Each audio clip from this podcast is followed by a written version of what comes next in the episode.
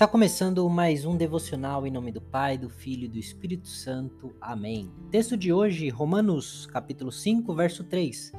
E não somente isso, mas também nos gloriamos nas tribulações, sabendo que a tribulação produz perseverança.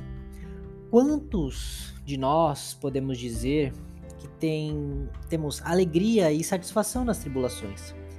Que nos gloriamos nas dificuldades?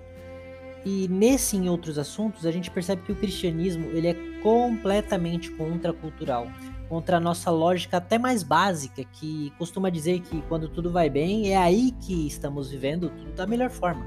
Porque se não surgem problemas, se não surgem coisas ruins, então é porque estamos fazendo as coisas certo, certo? Errado, nem sempre isso é assim. Paulo ele nos ensina que na vida do cristão, até o momento da tribulação, e esses momentos podem ser muitos, né?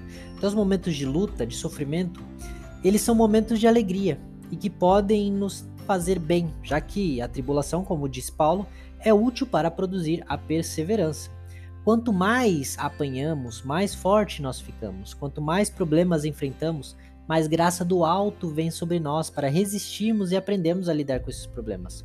Como diz o grande filósofo Rock Balboa, né? Não se trata do quanto você bate, mas do quanto você apanha e continua se levantando. O Espírito Santo ele torna possível a gente ter alegria em meio às dificuldades, porque são elas que nos aproximam ainda mais do modelo ideal que é Cristo. Aprendemos muito mais com os tombos que a vida nos dá do que com as vitórias, e por isso que o Senhor nos educa dando a nós problemas e tribulações, enquanto também dá o sustento e força para a gente vencer cada um desses problemas e tribulações. E isso ele faz até que a gente seja chamado até ele ou ele venha nos buscar. Né?